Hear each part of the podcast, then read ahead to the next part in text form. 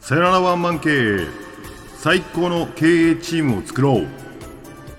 この番組では日本の中小企業にはびこるあるあるネタを経営コンサルタントの山根徹が愛を持って口悪くズバズバとぶった切る番組です。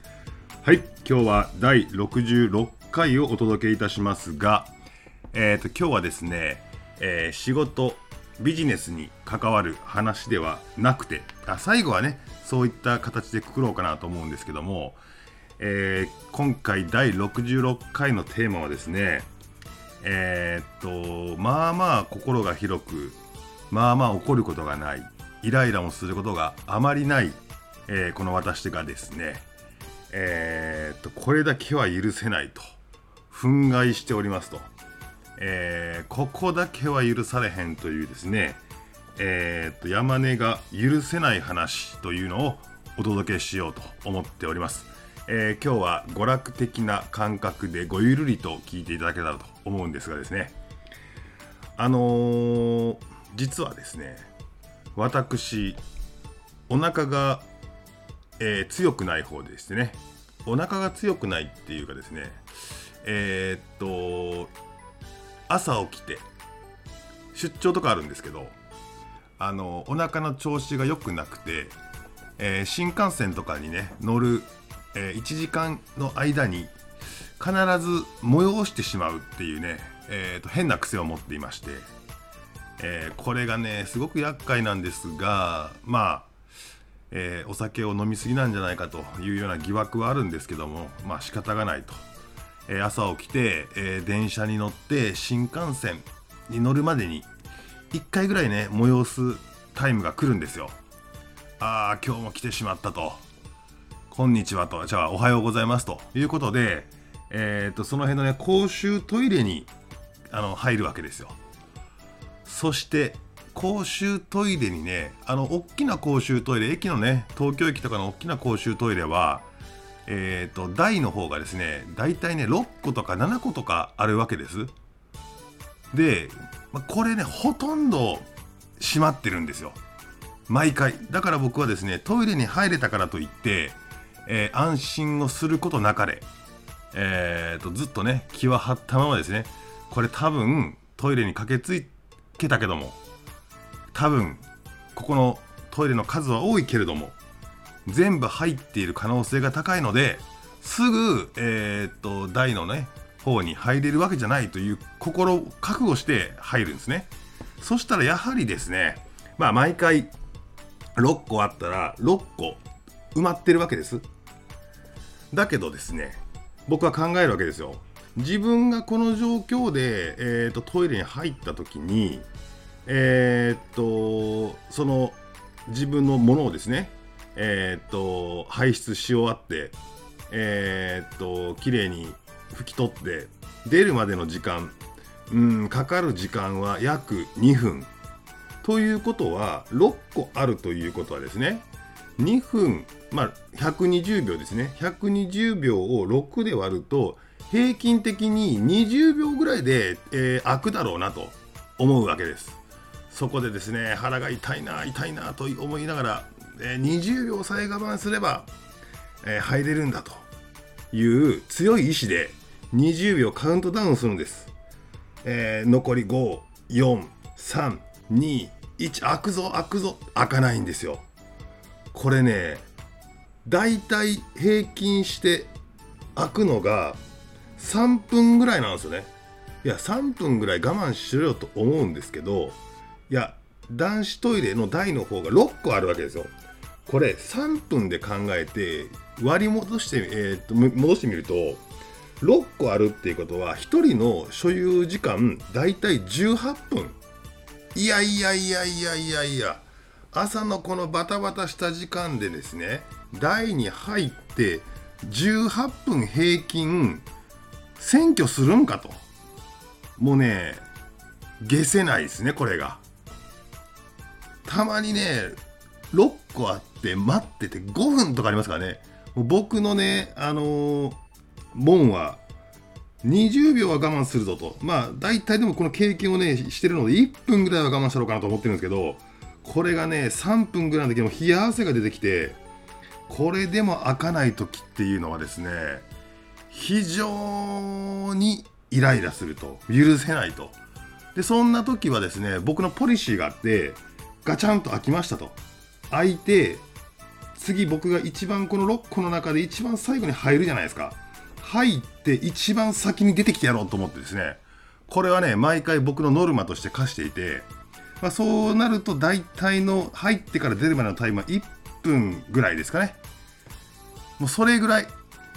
そんなね僕が全員であれば世の中の全員であれば6個あれば10秒かな。10秒でこう入れ替わり立ち替わりあのお腹が痛くて困っている人を救えるのにもかかわらずいやいや平均18分はないでしょ。何をしとんねんと。言いたいわけですよこれは。スマホだねと。原因は。多分絶対スマホいじってるわけですよ。いやいやいやいやいや。いやいやいやいやいや。ここはねえーとトイレでねスマホいじんなと言いたい。もうこれをね僕は今日言いたくてこの放送してるんですけどあとねもう一つシチュエーションがあるのがあの僕お酒をよく飲む方なんですけどお酒を飲むとですね一回トイレに行くとその次からのトイレのえー、っとそのトイレトイレとトイレの間の時間がですねめちゃめちゃ近いんですよ。僕自分よりもえー、今41年間生きてきて自分よりもこのトイレの感覚が飲んでる時のこのトイレの感覚が短い人見たことがない。多分俺日本一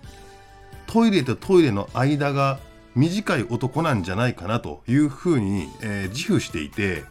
なのでこう飲み会とかでねもうこの年とかになってくると山根さんちょっと奥の方へどうぞとかって言われるんですけどいやいやいや僕一番絶対トイレ近いからえー、一番この下座に座らせてくれと言ってですねすぐトイレに行けれる場所を確保するんですよ。奥の方だとね後ろごめんなさいごめんなさいと前ごめんなさいとかなんかねいろいろ大変なので、えーと、そういった、えー、ポジション取りをするんですがここでまたねよくあるんですよね居酒屋あるあるというか飲んでるところのあるあるでトイレがね1個か2個じゃないですか。で1個のところは男女兼用ですよね。で2個のところはえー、っと女性は両方使えるようなんだなってるんだけど男性は1個しか使えないみたいなシチュエーション結構あるんですよね。そうなった時にここが大変もう僕の中ではそのみんなと話してる時に失礼にならないようにまあまあ暴行ギリギリのところまで我慢するんです。で僕も悪いじゃないですか。すいません僕トイレ近いんでと言いながらも熱く人が語っている時にどっこう区切ってね話を区切ってトイレ行くのはすごい忍びない申し訳ないと思うからトイレ行かせてくださいって言ってトイレ行く時はまあまあ僕の中では限界値超えてるわけですよ。なのにもかかわらずえーと、待てど暮らせどトイレから出てこないっていうケースありますよね。この時に僕の怒りは頂点に達しているんです。何をやっとるんだと居酒屋のトイレでと。いやいやもう早く出てきてくれと。でこの時まだね僕にね悪魔のささやきがあるわけですよ。もうはち切れそうな時に男子を待っていて女子の方は空いてるっていうケースね。もうここに対して悪魔のささやきがあるんだけど、まあ、紳士の山根としてはですねそういったことは絶対できないなということでそのトイ男子トイレの前でですね5分なら許すけど10分って待たされた時の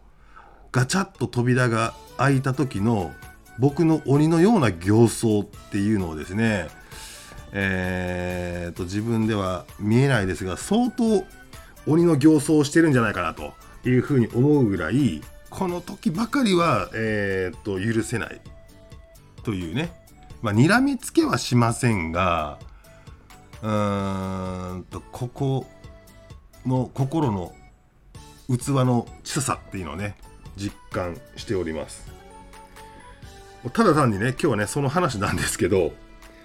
えー、っと、何がこれ嫌かなと多分ね、なんか周りのこと考えてないとかね、次の人のことを考えてないっていう、なんかこうね、利己的なね、あのー、何も考えず利己的にやってる、その感じが嫌いなんですよね。あのー、なんか会社でもあるじゃないですか今回ちょっと会社の話持っていきますけどあの自分のねあのー、発言とか態度とかテンションはめっちゃ今 Google が喋っちゃいましたね。テンション上がってるからでしょうか。えっ、ー、とな自分のね、えー、発言態度テンション、まあ、自分だけ追ってたりとかするんだったらいいんですけどそれでですね他人のね他人とか全体にの空気を悪くする人いるじゃないですか。もうその人がいるだけでなんかドヨーンとなってしまうとか変にピリッとなってしまうとかあのそういう行為をするのはちょっと若干許せないですね。なのでなんかこう愚痴ばっかり言ってるやついるじゃないですか。あのー、腐ったみかんってありますけどあれ本当でなんかね人ってやっぱりマイナスな方向に、えー、っと心を持っていかれがちなんですよ。なんかみんながね100%会社に不満がない人なんかいないわけですよ。だけどその不満とかっていうのを不安とかねそれを心に隠して、えーと、強く生きているわけですよ。なのにそこの不安をほじくり返して自分の不満をバンバンバンまでそう思わないとかって言ってあのー、その負の人の負の感情を引き出してそうだそうだっていうそれを無意識にやる人いますよね。あれがね僕は許せなくてですねそういう人がいたらね、えー、なんかその負の感情って掛け算みたいになって、あのー、みんなにねぐわっと影響力を与えていくのでこの本当にねみかみかん腐ったみかんの人をねいかに、えー、つまみ出すかっていうのが結構企業の課題だなと思っていてこれまあつまみ出したとしてもまた次現れるんですけどね。まあそんな感じでちょっと僕が許せない話っていうのはですねトイレの話でした。でもねちょっと僕不思議に思ってねちょっと皆さんにこのコメントでちょっと書いてほしい男子の人に聞きたいのはあの台に入って何分で出てきますかっていう平均タイムを取りたいのでぜひ、えーと、今回のコメント欄に自分は、えーと台に入って約どれぐらいで出てきますよともうこのデータを頭に入れて、えー、と今度、えー、とトイレの個数を計算して自分の心持ちをですね、えー、と僕の方の解釈は間違ってるかもしれないので、え、っと皆さんに聞いてみたいと思っております。ぜひコメント欄に男の方は自分が台に入って出るまでの時間をですね、ぜひ書き込んでいただけますでしょうか。それではしょうもない話でございました。第66回。僕が許せない話でございました。